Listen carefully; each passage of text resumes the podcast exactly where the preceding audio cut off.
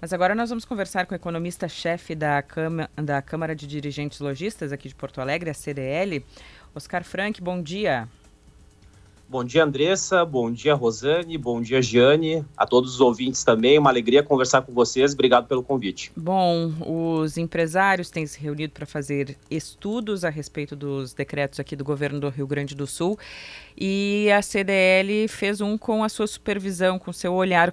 Qual é o principal ponto é, para a sociedade que deve chamar a atenção em relação aos decretos do Estado e aos dados trazidos por vocês? Bom, são vários pontos, Andressa. O primeiro deles, que eu sempre gosto de destacar quando comento a respeito de finanças públicas estaduais, é de que a arrecadação de impostos não é o problema. Ou seja, quando nós analisamos o desempenho do ICMS numa janela bastante extensa, entre 1998 e 2023, ou seja, um período de 26 anos, o que dá para perceber é que o ICMS aumentou 1.016%, ou seja, mais de 11 vezes. Nessa mesma janela, o IPCA subiu 372%, enquanto o crescimento do PIB da economia gaúcha foi de 46,9%. Ou seja, existe um descolamento muito grande entre atividade econômica inflação e também a arrecadação de impostos, que subiu muito mais do que as outras duas variáveis. E apesar de todo esse desempenho positivo, em apenas sete anos desses 26, nós tivemos superávit orçamentário, ou seja, é, receitas maiores do que as despesas. Então, esse é um primeiro ponto que nos chama a atenção. Tem um outro ponto também, falando a respeito da, do próprio perfil dos benefícios, das desonerações fiscais. Então, o governo estima que o ICMS potencial da nossa economia, a gente arrecada, em termos de ICMS efetivo, 43 bilhões de reais aproximadamente. Só que nós concedemos uma série de benefícios fiscais através do ICMS, via crédito presumido, via isenções, via base de cálculo reduzida, enfim, são várias formas de se conceder esses benefícios, essas isenções. Então, o governo estima que se nós não uh, concedêssemos esses benefícios, uh, o que aconteceria com a arrecadação é que ela se elevaria em 11,8 bilhões de reais. Só que esse cálculo realizado pelo governo, ele não pressupõe é, que uh, ele adota como premissa né, o fato de que uma eventual retirada dos incentivos, isso não modificaria a estrutura produtiva. No entanto, o que acontece é que parcela relevante do ICMS depende justamente desses benefícios, ou seja, em um cenário em que eventualmente nós retirássemos todos esses benefícios, nós não arrecadaríamos esses 11,8 bilhões de reais a mais. Por quê? Porque para muitas empresas só existe viabilidade econômico-financeira com os benefícios fiscais. Ou seja, se isso inviabilizar a operação dessa empresa, ela vai fechar suas portas ou transferir a sua atividade para outro estado, por exemplo. E isso vai diminuir a arrecadação de ICMS. Ah, então, esses é. são alguns dos pontos que nós levantamos no nosso estudo. Tá. A gente sabe que todo o ICMS, na verdade, ele acaba sendo repassado para o consumidor, né? Quem paga a conta é o consumidor. Tá. A, na avaliação de vocês, o consumidor vai reduzir as compras com esse aumento de preços? Uh, porque uh, eu tenho ouvido muito assim, a empresa não consegue. Mas, como tudo é repassado para o consumidor, a pergunta é essa se vocês preveem uma queda de consumo mesmo em produtos que são, em alguns casos, essenciais. Ah, é bem possível que sim, Rosane, é bem possível que sim, tá? Isso deve acontecer, né? Então, a demanda, ela responde negativamente ao aumento de preços, Claro que isso depende de uma série de questões em termos, por exemplo, do próprio perfil de produto que nós estamos analisando. Então, por exemplo, a questão dos bens essenciais vão reagir de uma maneira, os bens menos essenciais vão reagir de outra forma.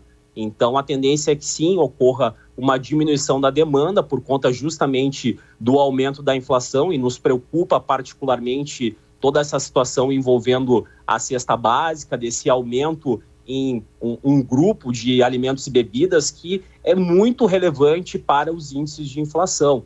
Então, por exemplo, no IPCA, no Índice Oficial de Inflação uh, do Brasil, se nós considerarmos aqui especificamente a região metropolitana de Porto Alegre, nós temos aí um peso de 21,2%. Agora, para o INPC, que mede justamente uh, a variação de preços para aquelas famílias que são mais pobres, esse grupo pesa ainda mais, é 23,4%. Então, o impacto tende a ser bem considerável, bem significativo em termos de redução do poder de compra.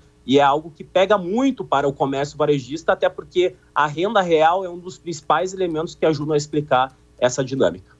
No caso de aumentar, Oscar, o, os preços dos alimentos, acaba que o dinheiro de, direcionado para comprar a comida vai, ser, vai ter que ser maior e deixa de ir para outros segmentos do varejo, por exemplo. Uh, aqueles segmentos, aqueles, aquelas empresas que conseguirem repassar, vão repassar, o consumidor vai pagar mais, mas uh, é, o que vários empresários têm dito é que alguns não vão conseguir repassar aumentos, vão perder né, essa, é, essa venda, porque ela, o dinheiro vai ser direcionado para outros segmentos, e nestes setores teremos, teríamos fechamentos e transferências, inclusive, de negócios do Rio Grande do Sul para outros estados, né, uma análise mais avançada que tem sido feita. Uh, quais segmentos têm mais esse risco de ter fechamentos e transferências de negócios pela, pelo monitoramento que vocês estão fazendo? Olha, o que o próprio material do governo deixa de maneira muito clara, Jane, é o fato de que o setor de alimentos tende a ser um dos mais impactados. Provavelmente será o mais impactado com todos esses decretos. E isso particularmente nos preocupa, até porque o setor de alimentos ele é crucial para a nossa economia. Tá? Então, se nós considerarmos ali os incentivos que são concedidos via crédito presumido, os, o ramo de produtos alimentícios uh, responde por praticamente metade de tudo que é concedido, ou seja, 44,9%.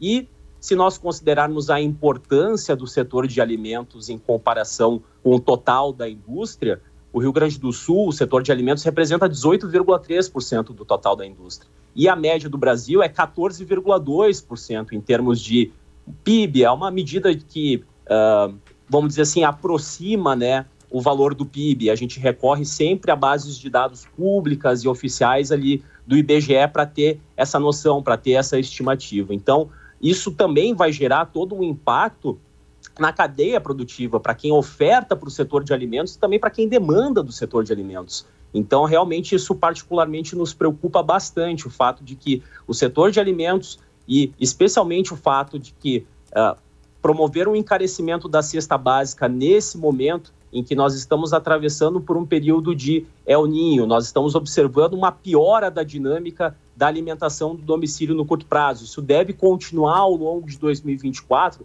então, mexer nisso nessa conjuntura, nesse quadro, também é algo que particularmente nos preocupa. Nós estamos conversando com o economista da CDL, Oscar Frank, que falava pouco sobre a preocupação de empresas poderem fechar ou saírem aqui do Rio Grande do Sul por causa dessa mudança nos benefícios fiscais. E sempre se pensa e se fala Sobre Santa Catarina, ah, Santa Catarina tem isso, melhor que o Rio Grande do Sul tem aquilo.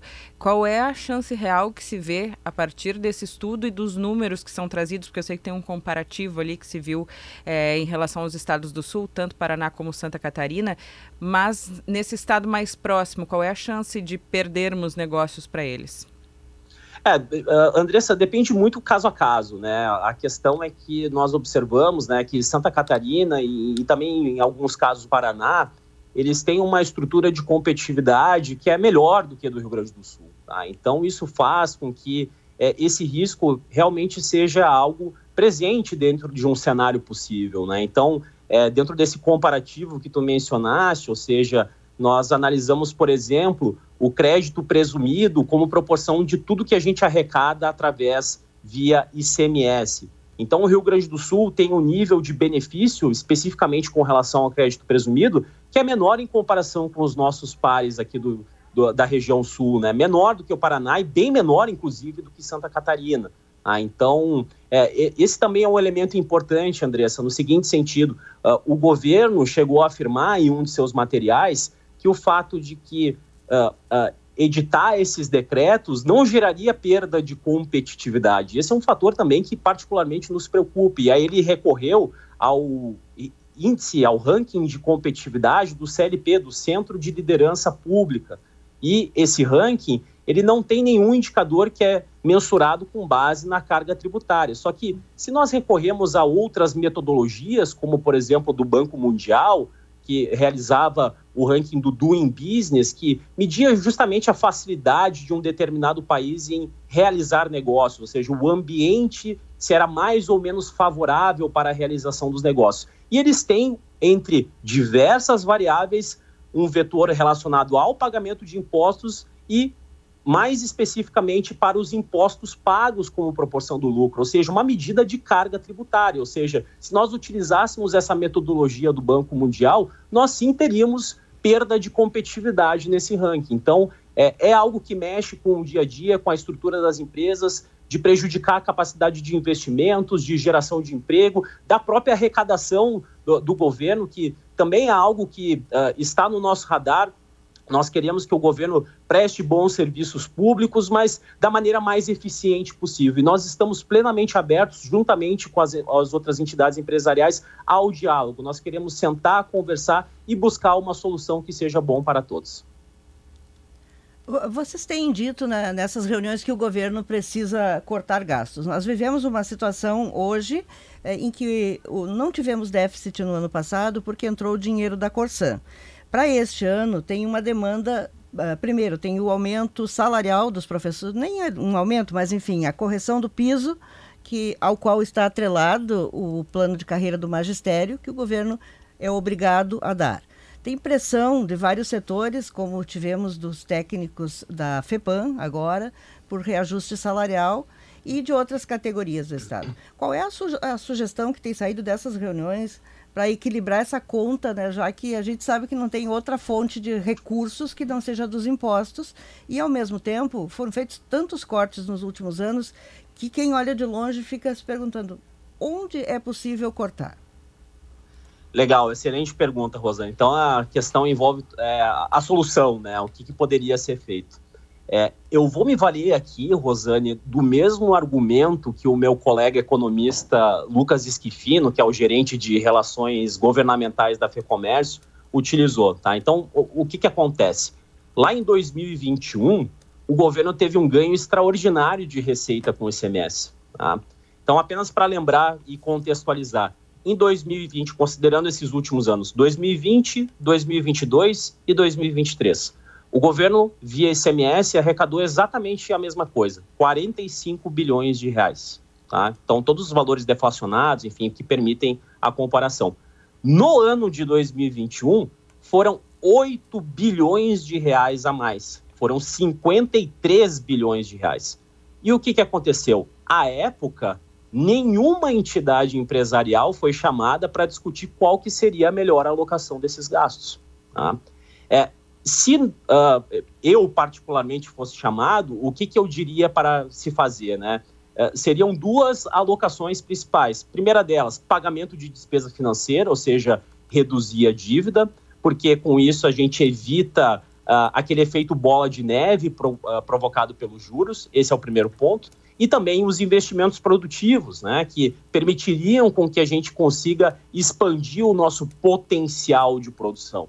Então, o que, que nós defendemos? Nós defendemos justamente um diálogo franco, aberto com o governo, para que se possa alcançar uma solução boa para os dois lados. E a gente fica muito feliz, Rosane, que uh, com a presença maciça dos deputados que estiveram presentes lá na reunião na, na Federação Ou seja, nós tivemos vários deputados presentes em loco, vários representantes de deputados, justamente para apresentar esses argumentos, para sensibilizá-los com relação a esse debate mas nós sentimos falta do executivo, também debatendo, também colocando seus pontos de vista, né, dentro de um debate maduro, que é justamente isso que a gente quer. E o que também nós defendemos é uma maior transparência com relação a esses números, ou seja, o governo detalhou ali quais seriam os segmentos mais afetados uh, em, em, ordem crescente, né, com relação ao tamanho dos impactos, mas nós não sabemos quanto que exatamente cada setor tende a ser impactado. Nós não sabemos a metodologia que gerou uh, esses números que foram divulgados. Então, uh, defendemos também essa questão da transparência. Eu creio que isso tende a gerar um resultado que de fato vai ser melhor para a sociedade gaúcha. Mas eu vou querer te perguntar, Oscar, sobre a curva de Laffer, tá? Porque volta e meia eu trago essa expressão aqui, porque o empresariado, a iniciativa privada tende a falar que aumentar imposto reduz a arrecadação, né, que seria o efeito contrário, porque tu retrai a atividade econômica. O setor público, os gestores públicos dizem que a curva de Laffer não se aplica pelos modelos econômicos e eu quero saber então qual é a tua opinião sobre isso. Legal, obrigado Andressa, obrigado também Jane pela pergunta. Então, a, a, curva de Laffer é aquela construção que nós estudamos ali na economia no seguinte sentido, ou seja, com uma alíquota zero, a arrecadação de impostos tende a ser zero. Né? Então, o governo não arrecada basicamente nada. E também com uma alíquota de 100%, a arrecadação também acaba sendo zero, porque isso não estimula né, a atividade econômica se o governo taxar absolutamente tudo, né? Então, o X da questão aqui para mim é o seguinte, ou seja, uma eventual redução de impostos de 2%, ela não gera uma queda da arrecadação de 2%. Por quê? Porque isso vai estimular a demanda e o consumo via o barateamento dos preços. Né? Então, é por isso que é muito difícil de realizar esse tipo de estimativa. Esse cálculo ele tende a ser bastante complexo, porque também depende de uma série de situações relacionadas ao consumidor, de como é que ele percebe, é, como é que ele reage, então, às mudanças de preços, dependendo, então, uh, do tipo de perfil de produto. Então, é bastante complexo. Da mesma forma, um aumento de impostos, ou, no caso que nós estamos tratando aqui, uma redução de benefícios, não aumentam a arrecadação na mesma magnitude. Tá? Por quê? Porque dependendo dos casos né, que nós estejamos analisando, isso pode via, inviabilizar, perdão, economicamente os negócios, né? Pode gerar aí um grande prejuízo financeiro do ponto de vista tributário se nós não tivermos a existência uh, desses benefícios. Então, a nossa preocupação é justamente essa, ou seja, uh, o governo estima, uh, com base nesses decretos, ganhos de 4,6 bilhões de reais até 2026. E, inclusive, ali no nosso estudo, nós realizamos alguns comparativos justamente para evidenciar para a população o tamanho uh, dessa magnitude, né? Ou seja, isso equivale, por exemplo, ao PIB do município de Cruz Alta, isso equivale a praticamente metade do Parque Fabril de Caxias do Sul, que é o maior parque fabril que nós temos aqui no Rio Grande do Sul, equivale a quase dois terços do setor de alojamento e alimentação, que é um setor de grande relevância, de grande importância aqui para o nosso estado. Então, realmente, nós não estamos falando de valores, de cifras pequenas, né? Nós estamos falando de algo que mexe sim com o dia a dia das empresas e que também, uh, trazendo aqui para o nosso setor, particularmente nos preocupa, porque vai chegar ali na ponta final, que acaba sendo o comércio. Nós lhe agradecemos, economista-chefe da CDL Porto Alegre, Oscar Frank. Bom dia e bom trabalho. Muito obrigado, Andressa, Giane, Rosane. Obrigado também a todos os ouvintes. CDL Porto Alegre sempre à disposição de todos. Até a próxima.